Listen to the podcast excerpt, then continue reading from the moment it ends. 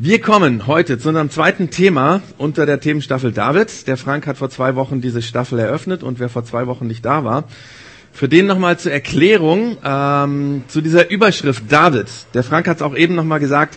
Wir haben diese Themenstaffel David genannt, weil uns ist kein besserer Titel eingefallen für eine Themenstaffel, wo es um das Leben eines Mannes geht, der David hieß. Und ähm, es geht eben um diesen David, wir haben es eben schon gehört, er war König ähm, im antiken Israel, er war ein berühmter Feldherr, er war ein berühmter Dichter und Songschreiber. Und ähm, dabei hat er eigentlich als ein kleiner Schafhirte angefangen und hat sich dann zu so einem großen König entwickelt. Und trotzdem ist er ein ganz normaler Mensch geblieben, so wie du und ich, mit Macken und Kanten. Und wie die meisten wissen, spielt dieser König in der Geschichte Israels eine ganz, ganz große Rolle.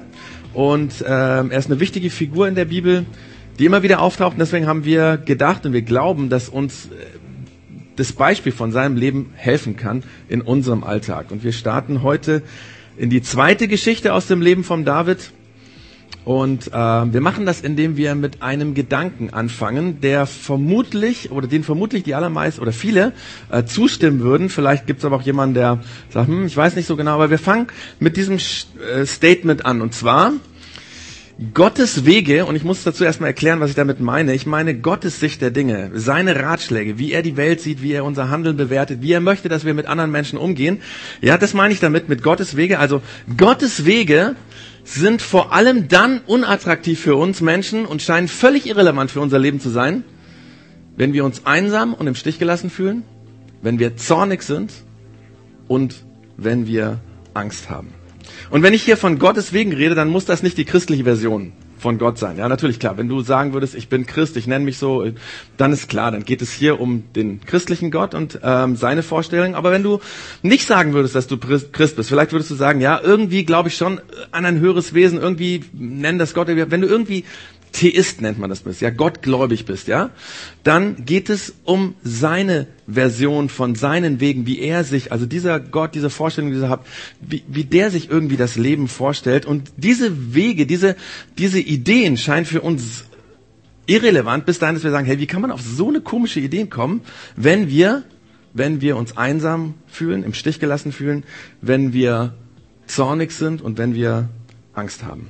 Ich meine, diese drei Zustände, die kennen wir alle, die haben die Fähigkeit, selbst den überzeugtesten, entschiedensten Menschen von seinen Überzeugungen wegzubringen, sie zu untergraben und dahin zu führen, dass er sie wegschmeißt. Diese drei Emotionen steck, stecken, oder in diesen drei Emotionen steckt so viel Potenzial, dass du all deine moralischen und ethischen Vorstellungen, die du hast, wegwerfen kannst. In dem Moment, wo diese Dinge in dich reinkommen. Sie haben die Power, dass du durch die Leitplanken knallst, die du dir selber gesetzt hast für dein Leben, wo du sagst, da will ich nie hinkommen. Sie haben die Power, dich dahin zu bringen, wo du nie hinkommen wolltest. Jedes dieser Dinge ist wie ein Monster in uns. Deswegen das, der Titel heute, ja? Das Monster in uns. Jedes dieser Dinge ist wie ein Monster in uns. Und eines davon oder auch die Kombination von mehreren dieser Gefühle hat mit den Dingen im Leben zu tun, die dir irgendwann passiert sind und die du heute bitter bereust. Und diese drei Emotionen werden auch leider mit den Dingen zu tun haben, die du noch nicht getan hast, die du vielleicht irgendwann mal tust und dann im Nachhinein bereuen wirst. Wenn wir uns heute jetzt Geschichten davon erzählen, wenn von den Dingen, wo wir sagen, oh, das war das Schlechteste, was ich getan habe, das hätte ich nie machen dürfen, wenn wir uns diese Geschichten erzählen würden, würden immer und immer wieder eins von diesen drei Gefühlen oder eine Kombination von diesen drei Gefühlen rauskommen. Und der Grund, der Grund dafür, warum diese drei Emotionen uns dazu bringen, solche Dinge zu tun, die wir eigentlich nicht tun möchten, das liegt daran, weil wir uns in, wenn sie aufkommen, gezwungen fühlen zu handeln. Ja, wir kommen uns vor, wir müssen jetzt was tun. Intuitiv tun wir dann meistens das Falsche, ja. Wir lassen uns sozusagen vom Instinkt leiten, um die Spannung irgendwie aufzulösen. Und aus dem Bauch heraus entscheiden wir, aus dem Bauch, wo klar diese drei Gefühle drin sind, aus dem entscheiden wir dann, ja. Und solche Situationen bringen uns zu dem Punkt oft, wo wir zu allem fähig sind. Zu allem fähig sind. Und das Resultat ist, es wird nicht besser. Es wird alles schlimmer. Und danach bereuen wir, was wir getan haben. Denn das Leben wird dadurch meistens nur viel, viel komplizierter, als es heute schon ist. Wir werden letztendlich noch einsamer, wir werden noch zorniger und wir werden noch ängstlicher. Und jetzt zum David. Der David macht in seinem Leben zwei kolossale Fehler. Der eine passiert ihm, passierte ihm so in den Mit-50ern, als er schon König war. Das ist eine relativ bekannte Geschichte. Da ging es um eine Beziehung zu einer anderen Frau und so weiter. Ähm, um die geht's heute nicht. Wir reden über den anderen kolossalen Fehler. Der ist ihm so in seiner Jugend oder in seinem jungen Erwachsenenalter passiert, nämlich in seiner äh, in seinen Zwanzigern. Er war so wahrscheinlich 22 Jahre alt. Und dieses Versagen vom David, das ist nicht so bekannt, obwohl es eigentlich ein eine der dramatischsten und interessantesten Erzählungen im Alten Testament der Bibel ist. Und wir schauen uns das heute an. Das Ganze passierte einige Jahre nachdem David Goliath besiegt hatte. Wer letztes Mal dabei war, ähm, der weiß das, aber wenn du nicht dabei warst, ähm, es ist, glaube ich, wichtig, dass du dir diese Episode nochmal als Podcast anhörst, ja, also einfach auf pc.projektx-augsburg gehen und ähm, vor allem deswegen, weil der Frank die Hintergrundgeschichte von dem Leben damals erzählt. Und wenn du das nicht weißt, kann es sein, dass wenn du diese Geschichte heute hörst oder wenn du selber das in der Bibel liest, dass du es kolossal falsch verstehst. Deswegen einfach auf pc.projektx-augsburg.de gehen und da nochmal nachhören. Ich kann hier das nur ganz kurz zusammenfassen im Laufe meiner Predigt, was damals passiert ist. Ähm, der David als Teenager ist in einer kriegerischen Situation ins Tal runtergelaufen, links und rechts die beiden äh, äh, Armeen, verfeindeten Armeen. Er geht dort auf diesen großen kriegserfahrenen Riesen Goliath zu. Auf beiden Seiten die die Heere schauen, sind gespannt, was passiert, ja. Und die Soldaten denken sich, was was was könnte jetzt, was dieser kleine Typ, ich meine, und dann besiegt dieser 15-jährige den Riesen.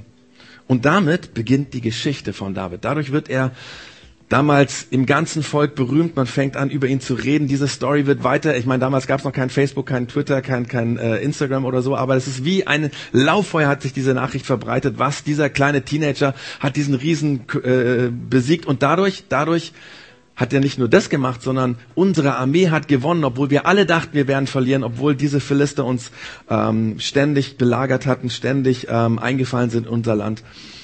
Man schrieb Lobeshymnen auf diesen Schäfersjungen. Und der König in Israel, Saul hieß er, ähm, der ja eigentlich als Heerführer seines Volks selber, also damals war es so, der Heerführer hat dann, wenn es so eine schwierige Aufgabe gab, da gab es diesen großen Riesen, ja, dann hat er die Aufgabe übernommen, normalerweise, aber er war zu feige. Und dieser König, ja, dieser König, der dann quasi auf Bitten hin den David hingeschickt hat und gedacht hat, der wird also ich meine, der wird ihn einfach ja äh, zermetzeln oder was auch immer. Dieser König, der stellt plötzlich fest, dieser kleine Hirtenjunge hat ein wahnsinniges Potenzial. Aber er merkt auch, dieser David hat Einfluss aufs Volk und er hat Macht. Und deswegen war sein Plan, diesen David unter seine Fittiche zu nehmen als König. Sein erster Gedanke war, ich glieder ihn ein in die Königsfamilie. Ja, er hat dann äh, nach dem Sieg dem David angeboten, hier, du kannst meine Tochter zur Frau haben. Was macht der David? Er sagt, na, ich bin nicht würdig, ich in die Königsfamilie, das geht gar nicht und so, außerdem war er ja noch 15 Jahre alt. Also ähm, er lehnt ab. Und das macht ihn noch viel berühmter, weil ich meine, diese Geschichte ging wie ein Laufvoller noch schneller durch, durch, durch alle, äh, von, von Haus zu Haus und von, von Dorf zu Dorf, weil wer, ich meine, wer im Volk hätte so ein Angebot abgeschlagen, ausgeschlagen, Königsschwiegersohn zu werden? Aber der König Saul suchte weiter unentwegt nach Wegen, David mehr kontrollieren zu können. Und weil David ein sehr guter Musiker war, holte man ihn ans Königsschloss. Er sollte Entspannungsmusik für die relaxing Zeiten des Königs spielen. Hat er auch gemacht. Und in den darauffolgenden Jahren am Königshof verliebte er sich in die andere Königstochter. Sie hieß Michael. Und der König stimmte natürlich freudig einer Hochzeit zu. Damit war nämlich sein Ziel erreicht. David war jetzt besser zu kontrollieren. Er war Teil der Familie. Aber dann merkte er, dass der David am Hof immer mehr Einfluss bekam. Für den König sah es so aus, als wenn sich seine Familie und die Leute, die da arbeiten, sozusagen mit dem David gegen ihn als König verschwören. So wurde zum Beispiel der David ganz schnell der beste Freund vom Königssohn. Und die ganze Königsfamilie, bei der war er super beliebt. Und so wurde der König nach und nach eifersüchtig, misstrauisch auf den David. Dieser Prozess zog sich so sieben Jahre hin ungefähr. Manchmal dachte der Paulus, jetzt habe ich ihn im Griff und dann hat er ihm ganz viel Macht gegeben, zum Beispiel zum Heerführer gemacht oder zum Leiter der königlichen Leibgarde oder so, ja. Und dann kam wieder eine Zeit, wo er gesagt hat, so Mist, ey, meine ganze Familie verschwört sich mit diesem David gegen mich und dann hat er versucht, ihn loszuwerden.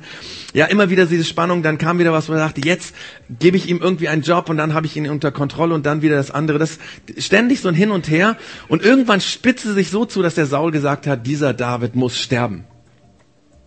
Nun war der David meistens nicht so ganz einfach greifbar, er war viel beschäftigt, er war viel unterwegs. Deswegen lud der König zu einem abendlichen Bankett ein, an die Tafel zum König. Das war damals ein Riesendeal. Jeder, jeder in Israel hätte da zugesagt. Aber der David, der ahnte schon, was auf ihn zukommt. Der war ja nicht dumm. Und deswegen war er an diesem Dinner nicht dabei. Der König merkte das, sagte aber nichts und lud sofort alle Gäste und auch den David zum nächsten Abend, gleich am nächsten Abend wieder zum königlichen Bankett an. Und auch da war David nicht da. So erkundigt sich Saul bei seinem Sohn Jonathan, war ja der beste Freund, hey, sag mal, was ist mit dem David los? Und der Jonathan entschuldigt darauf den David und sagt, er hat einen ganz wichtigen Termin in seiner Heimatstadt und äh, obwohl heute das Dinner war, habe ich ihm dann doch erlaubt, äh, nach Hause zu fahren. Und da platzte dem König den Kragen und er brüllte seinen Sohn an, du Hurensohn, meinst du eigentlich, ich habe noch nicht gemerkt, dass du mit diesem Sohn Isais unter der Decke steckst? Schämen sollst du dich und auch deine Mutter, die einen solchen Nichtsnutz zur Welt gebracht hat. Ja, der Saul rastet hier komplett aus. Er sagt damit, dass er die Schnauze voll hat, ja, dass sich alle gegen ihn verschworen haben, ja, erst seine Tochter, dann sein Sohn, dann die ganze Familie. Und er sagt dann, solange dieser Kerl noch lebt, bist du deines Lebens nicht sicher. Und Hoffnung auf einen Königsthron brauchst du dir auch keine zu machen. Los, lass ihn sofort hierher bringen, denn er muss sterben. Also Saul versucht hier an dieser Stelle irgendwie seinen Sohn noch auf seine Seite zu bekommen. Er sagt, hey, dieser David ist doch dein Konkurrent. Glaubst du etwa, du wirst König? Wenn der David da wird, wird er König und du nicht. Aber Jonathan fragt aber, was hat er denn eigentlich getan? Was hat er denn eigentlich getan? Warum soll er hingerichtet werden? Als Antwort schleuderte Saul wütend einen Speer nach seinem Sohn, um ihn damit zu durchbohren. Da merkte Jonathan, dass Saul fest entschlossen war, David zu töten. Voller Zorn stand er auf und aß an diesem Tag keinen Bissen mehr. Und bei der nächsten besten Gelegenheit warnte er David und sagte ihm, hey, du musst sofort abhauen. Du musst die Stadt verlassen, nicht nur das, du musst das Land verlassen, weil mein Vater wird keine Ruhe geben, bis er dich nicht gefunden hat und bis er dich nicht umgebracht hat. Und plötzlich überfällt den David eine Angst um sein Leben. Und er fühlt sich im Stich gelassen von dem König. Ich meine, er hatte, hatte er nicht in vielen Schlachten schon sein Leben riskiert für diesen König? Und er wurde zornig, weil er sich gedacht hat, womit habe ich das verdient? Ich war bis jetzt immer treu und loyal. Womit habe ich das verdient? Und David fühlte sich im Stich gelassen er ist zornig und er hat Angst. Und mit diesen drei mächtigen Emotionen im Bauch tat er das, was viele uns tun würden, wenn wir uns im Stich gelassen fühlen. Wenn wir zornig sind, wenn wir Angst haben. Und wenn manchmal diese drei Emotionen zusammenkommen oder es irgendwie eine Kombination ist, ja. Er bekam Panik. Er bekam Panik. Und David entschließt sich, intuitiv sein Schicksal jetzt selbst in die Hand zu nehmen. Er verliert aus den Augen, dass Gott ja für ihn ist. Und, und er, alles das, was er jetzt tut, tut er aus dem Bauch heraus, völlig ohne Kontakt zu Gott. Und wenn du die Story von David kennst, ähm, ich meine, wenn du kennst, dass er ein großer König geworden ist, dass er so viel über Vertrauen geschrieben hat, ja, es gibt ganz, ganz, ganz viele äh, äh, Zitate von ihm, wo er über Gottvertrauen geschrieben hat, ja, dann denkst du dir vielleicht, hey, wie konnte der da, wie konnte dem das passieren? Das gibt's doch gar nicht. Wie kann das? Übrigens habe ich gedacht, das ist doch bei uns auch ganz, ganz ähnlich. Ja, da sind Punkte in unserem Leben, an denen andere Menschen uns beobachten und sagen, sag mal, das geht jetzt gar nicht. Wie kann denn das sein? Wie kann es sein, dass der mir nichts, dir nicht seine ganzen Maßstäbe über Bord wirft und das tut, was er sonst immer sagt, das sollte man nicht tun. Und auch du selbst im Rückblick, ja. Da gibt es Situationen, da denkst du dir heute, sag mal, was hat mich denn damals geritten? Wie kann das sein, dass ich, dass ich, ich das tun konnte? Warum habe ich was weiß ich, auf diesen Anruf reagiert? Äh, warum bin ich auf die Einladung eingegangen? Warum, warum habe ich so viel Geld ausgegeben? Ich habe das verschwendet. Warum bin ich weggelaufen? Und die Antwort ist ganz simpel. Wenn du dich allein gelassen fühlst, wenn du zornig bist, wenn du Angst hast, dann sind das ganz normale menschliche Reaktionen. David floh zum Priester Ahimelech nach Nob. Damals stand das jüdische Heiligtum ähm, in, das war noch kein Tempel, das war ein Zelt, also ein Tempelzelt könnte man sagen. Man nannte das auch die Stiftshütte, das stand in Nob und dort diente der Priester, das heißt der ranghöchste Priester, der hohe Priester, so nannte man ihn Ahimelech. Der kam ihm erschrocken entgegen und fragte, warum kommst du alleine ohne Begleiter? Weil für ihn war das, ich meine, immer wenn der David aufgetaucht ist, war ein Riesenheer bei ihm, ja, entweder als Heerführer oder als Chef der königlichen Leibgarde oder wie auch immer. Oh, oh, aber der Priester sieht ihn allein und daraufhin lügt der David. Und du musst jetzt wissen, der David war gegen Lügen. Er war zutiefst davon überzeugt, dass mit Lügen nichts zu gewinnen ist, dass Lügen immer kürzere Beine haben. Er kannte das Gebot Gottes, wo gesagt wird, du sollst nichts Falsches reden über deinen Nächsten und über das, was er tut, ja, über, über die Situation. Das war sein Maßstab. Und trotzdem lügt er. Er lügt. Warum? Er fühlt sich im Stich gelassen. Er ist zornig. Er hat Angst. Und David erklärte, der, der, König, der König hat mir einen streng geheimen Auftrag gegeben. Er hat mir eingeschärft, dass kein Mensch auch nur das Geringste davon erfahren darf. Geheimer Auftrag? Im, im Auftrag des Königs? Da, da, darum habe ich meine Leute an einen bestimmten Ort geschickt und ich bin alleine hergekommen. Was für eine billige Lüge. An einen bestimmten Ort. Aber solche Angst hat er, dass er dachte, wenn er das, die Wahrheit sagt, wird der Priester entweder ihm nicht glauben oder er wird ihm nicht helfen oder wird ihn verpfeifen oder irgendwas. Aber weißt du was? Diese Lüge, diese Lüge vom David, die hat nicht ihn selbst, aber die ganze Familie vom Ahimelech das Leben gekostet. Wir kommen gleich noch drauf. Aber weiter sagt David, äh, könntest du mir etwas zum Essen geben? Vielleicht fünf Brote oder was sonst gerade du vorrätig für dich hast? fragt der Schwiegersohn des Königs, der General des königlichen Militärs. Der Priester antwortet, äh, gewöhnliches Brot ist keins da. Ich, ich könnte dir höchstens heilige Brote geben, die Gott geweiht sind. Dafür muss man jetzt wissen, dass in der Stiftshütte, also in diesem Tempelszelt, immer wieder Gott bestimmte Dinge geopfert worden, so unter anderem auch Brote. Und diese Brote wurden dann auf den Altar gelegt und man hat quasi die Nacht über gewartet, wenn am nächsten Tag die Brote noch da waren. Offensichtlich hatte Gott sie nicht verspeist, ja. Dann durften die Priester sie essen. Niemand sonst durfte sie essen. Aber da gab der Priester ihm einige der heiligen Brote weil er keine anderen hatte. Das heißt, David hat nicht nur gelogen, er hat geweihtes Brot gegessen, das laut Geboten Gottes nur heilige oder geweihte Menschen, also Priester, essen durften. Was war mit diesem Mann passiert? Was war aus ihm geworden? Beim letzten Mal hatten wir vom Frank ja gehört, dass das Lebensmotto von David schon als junger Mensch war, ich in dich her setze ich meine, mein Vertrauen, meine Hoffnung liegt in dir. Das war sein Lebensmotto. Was ist aus diesem Mann geworden, der das zum Lebensmotto hatte? Der auch geschrieben hat an anderer Stelle, ich berge mich in die Zukunft, Zuflucht Gottes. Und dann wurde es plötzlich richtig, richtig dramatisch. Und ich hoffe, ich hoffe, dass in den nächsten Minuten Gott durch diese Dramatik, durch dieses Drama, was jetzt kommt, zu dir redet. David fragt Ahimelech, hast du ein Speer oder ein Schwert für mich? Und dem Ahimelech muss es jetzt immer, immer komischer Spanischer vorgekommen sein, ja. Er hat sich gefragt, was geht hier eigentlich ab?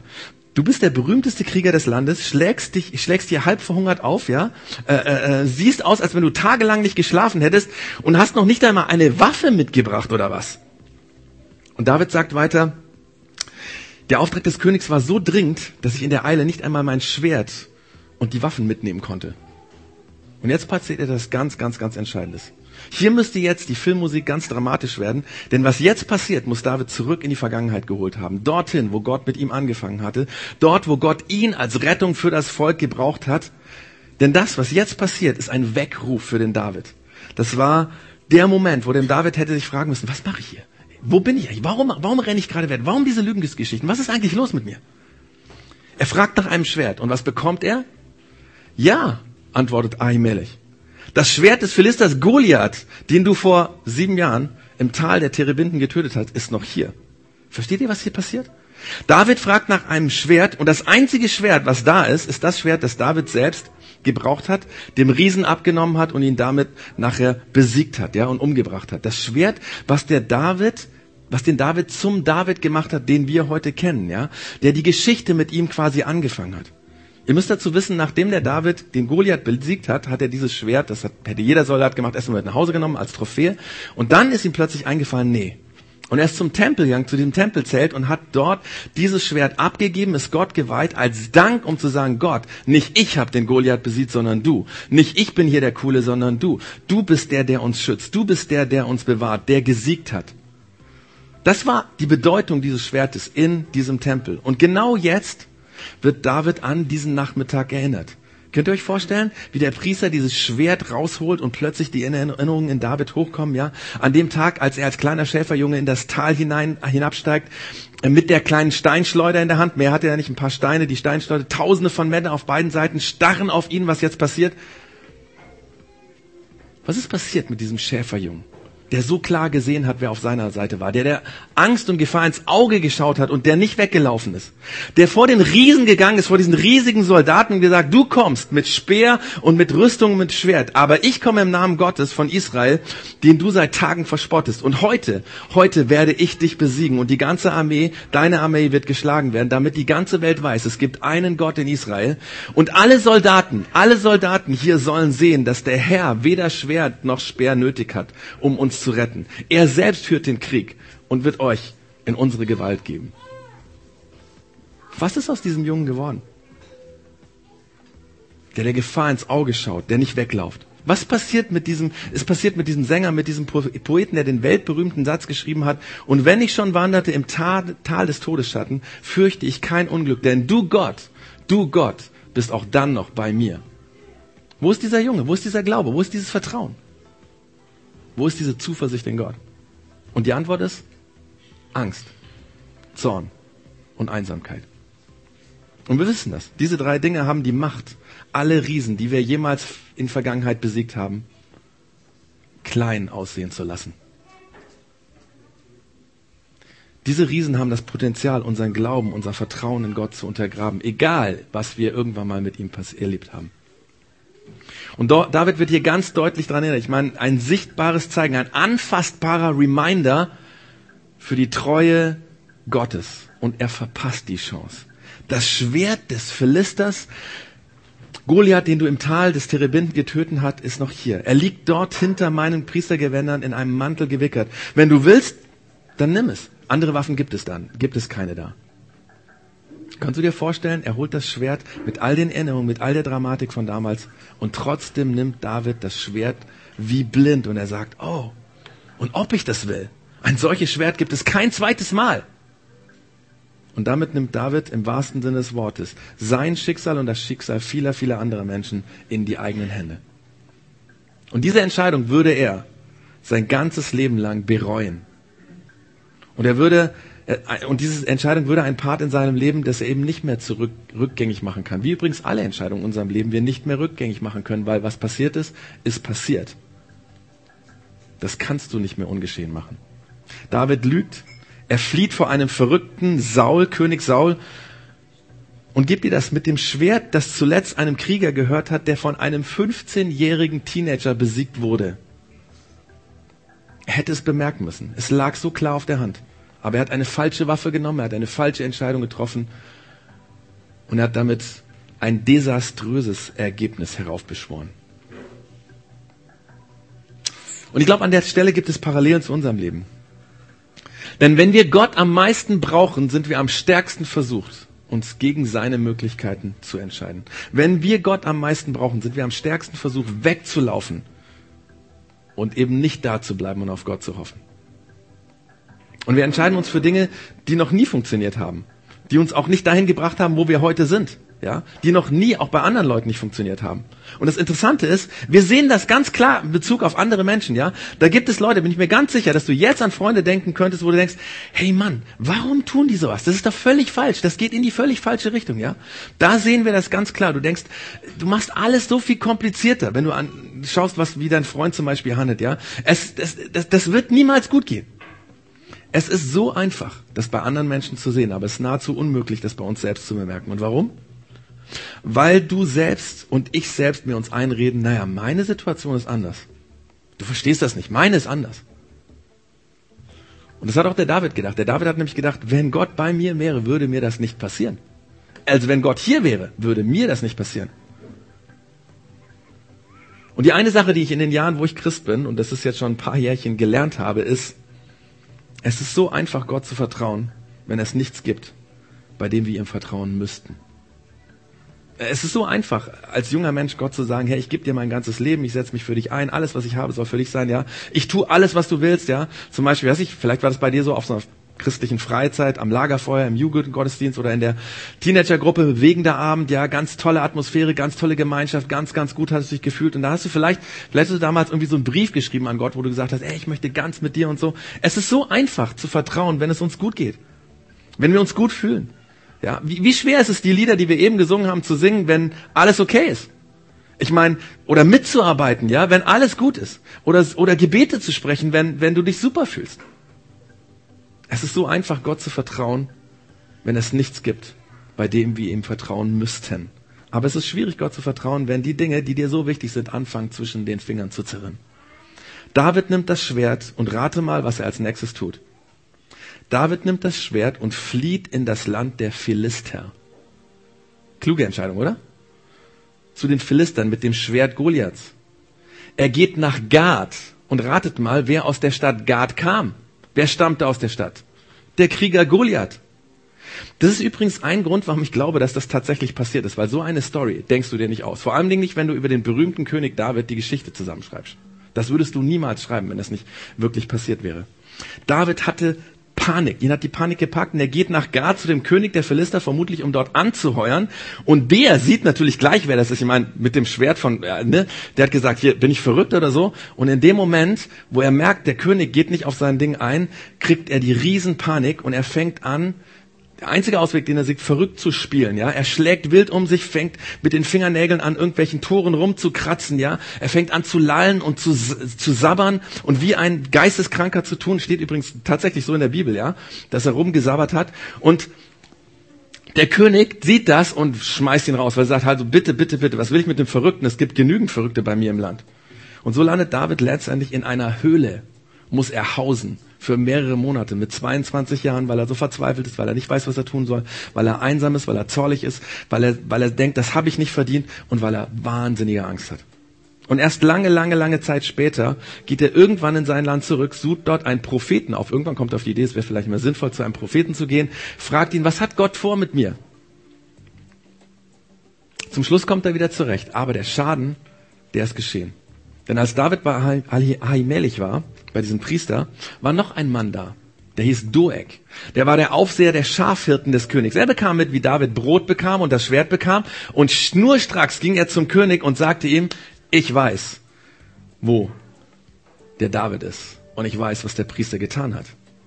Und sofort, sofort ließ Saul den Priester Ahimelech vorführen. Er und seine ganze Sippe, alle Priester aus Nob, mussten vor den König erscheinen.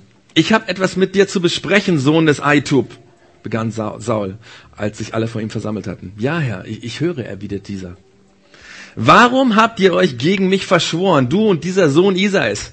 Warum hast du ihm Brot gegeben und ein Schwert? Warum hast du Gott um Weisung für seinen weiteren Weg gebeten? Mit anderen Worten, alle haben sich mich gegen mich verschworen. Meine Tochter erst, mein Sohn, meine Familie und jetzt noch der hohe Priester oder was? Dadurch hast du ihn, dadurch hast du ihn geradezu ermutigt, mir aufzulauen und mich umzubringen. Dass er das im Schilde führt, ist längst ein offenes Geheimnis. Aber Ahimelech versteht nicht, was hier geht. Er sagt, warte, warte, worum geht es? Hast du einen treueren Gefolgsmann als David? Er steht treu zu dir, er ist ein, dein Schwiegersohn, er ist der Aufseher der Leib, deiner Leibwache und genießt am, groß, am, am ganzen Hof großes Ansehen. Er war doch nicht das erste Mal, dass ich für ihn die göttliche Weisung eingeholt habe. Ich soll ich soll ein Verschwörer sein? Nein, niemals. Mein König möge mich, seinen ergebenen Diener und meine ganze Sippe nicht verdächtigen, ein solches Verbrechen begangen zu haben. Ich hatte nicht die leiseste Ahnung von einer Verschwörung. Doch der König ging nicht darauf ein. Er sagte nur, Ahimelech, du wirst mit, das mit dem Tod büßen. Du und deine ganze Sippe. Und weil der König verrückt war, voller Angst, voller Verfolgungswart, tat er dann was absolut Dummes. Er wandte sich, er wandte sich seinen Wächtern zu und befahl, lasst äh, los, umstellt diesen Priester des Herrn und tötet sie. Denn sie haben Hand in Hand mit David gearbeitet. Es war letztlich ein wahnsinniger, wahnwitziger Befehl, denn seine Soldaten lehnten das geschlossen ab. Sie sagten, König, also wir würden jeden Auftrag tun, wir würden auch jeden umbringen, deine Feinde, Kriegsgefangenen, Verbrecher, aber nicht den leitenden Priester Gottes. Dann fragt der König Saul den Doeg, ob er nicht die feigen Soldaten sozusagen vertreten könnte und der zögert keinen Augenblick und schlachtet 85 Priester, die gekommen waren, an Ort und Stelle ab. Und danach schickt Saul seine Truppen nach Nob, in den Heimatort des Priesters, und lädt dort alle Männer, alle Frauen, alle Kinder, alle Säuglinge, alle Tiere, alles ausrotten. Nur ein Mann, der Sohn des Priesters, der konnte entkommen. Und der lief um sein Leben und suchte David auf. Und als er ihn endlich fand, berichtete er ihm alles, alles, was geschehen war. Und der David bricht zusammen und sagt, ich allein bin schuld. Ich allein bin schuld am Tod deiner Verwandten, deiner Familie, des ganzen Ortes. Denn die Sache selbst in die Hand zu nehmen, fühlt sich vielleicht gut an, aber es kommt nichts Gutes dabei raus. Nächstes Mal geht es weiter in der Geschichte des Davids, aber heute will ich noch ein paar Fragen stellen, um einfach so ein bisschen den Zusammenhang zwischen der Geschichte Davids und uns ähm, aufzuzeigen. Ich weiß nämlich, dass es einige Leute hier gibt, die jetzt diese Zeilen, die so ein bisschen zwischen den Zeilen gelesen haben, die das echt berührt hat, weil sie merken, dass ist doch ganz ähnlich wie bei mir. Und ich möchte einfach mit Fragen uns helfen, dass das auch eine Hilfe für uns wird. Weil ich glaube, dass auch diese Einsamkeit, diese Angst, dieser Zorn in uns da ist und wahnsinnig viel Potenzial hat. Und deswegen die Frage, was ist deine Einsamkeit, dein Zorn, deine Angst, die dich dazu bringt, etwas zu tun, was du sonst niemals tun würdest? Beziehungstechnisch oder finanziell. Oder die Idee, eine schlechte Gewohnheit wieder neu anzufangen, obwohl du Jahre gebraucht hast, um sie dir abzugewöhnen. Vielleicht viel Geld investiert hast. Und die nächste Frage, wer, wer ist deine Einsamkeit, dein Zorn, deine Angst, die dich dazu bringen, etwas zu tun, das du sonst niemals tun würdest? Du hast ihn nie zurückgerufen, aber jetzt denkst du ernsthaft darüber nach, das zu tun. Du hast nie Kontakt zu ihr aufgenommen, zu ihm aufgenommen, aber jetzt ist eine reale Option. Er oder sie hat dir unmissverständlich gesagt, dass was zwischen euch laufen könnte. Das hast du immer ignoriert. Aber jetzt, bei der Situation zu Hause oder bei der finanziellen Situation, jetzt plötzlich wird diese Person zu einer Versuchung für dich. Und du weißt genau, du solltest dringend die Finger davon lassen. Und dann die Frage, die David völlig übersehen hat, aber wir können sie heute uns anschauen und uns merken, nämlich die Frage, wen außer dir gefährdest du, wenn du das tust, was du sonst nie tun würdest? Und die Antwort ist ganz einfach, diejenigen, die du am meisten liebst oder die dich am meisten lieben. Und viele von uns kennen das, ja. Die Ausraster von deinem Papa. Und bis heute leidest du darunter. Oder die Einsamkeit, das Selbstmitleid, in dem sich deine Mutter gesuhlt hat. Und bis heute kämpfst du damit, wie diese vereinnahmende Art dich eingepfercht hat und kaputt gemacht hat. Wem seine Zukunft steht auf dem Spiel, wenn du dich von deiner Einsamkeit, von deinem Zorn, von deiner Angst treiben lässt. Und die letzte Frage, welchen Rat würdest du jemandem geben, der in deiner Situation ist? Was würdest du dir selber sagen? Bei anderen ist das so klar, nur bei uns denken wir oft, ja, ich bin die Ausnahme der Regel, ja. Aber bitte lass es dir sagen, du bist einzigartig. Aber das, was du erlebst, ist nicht einzigartig.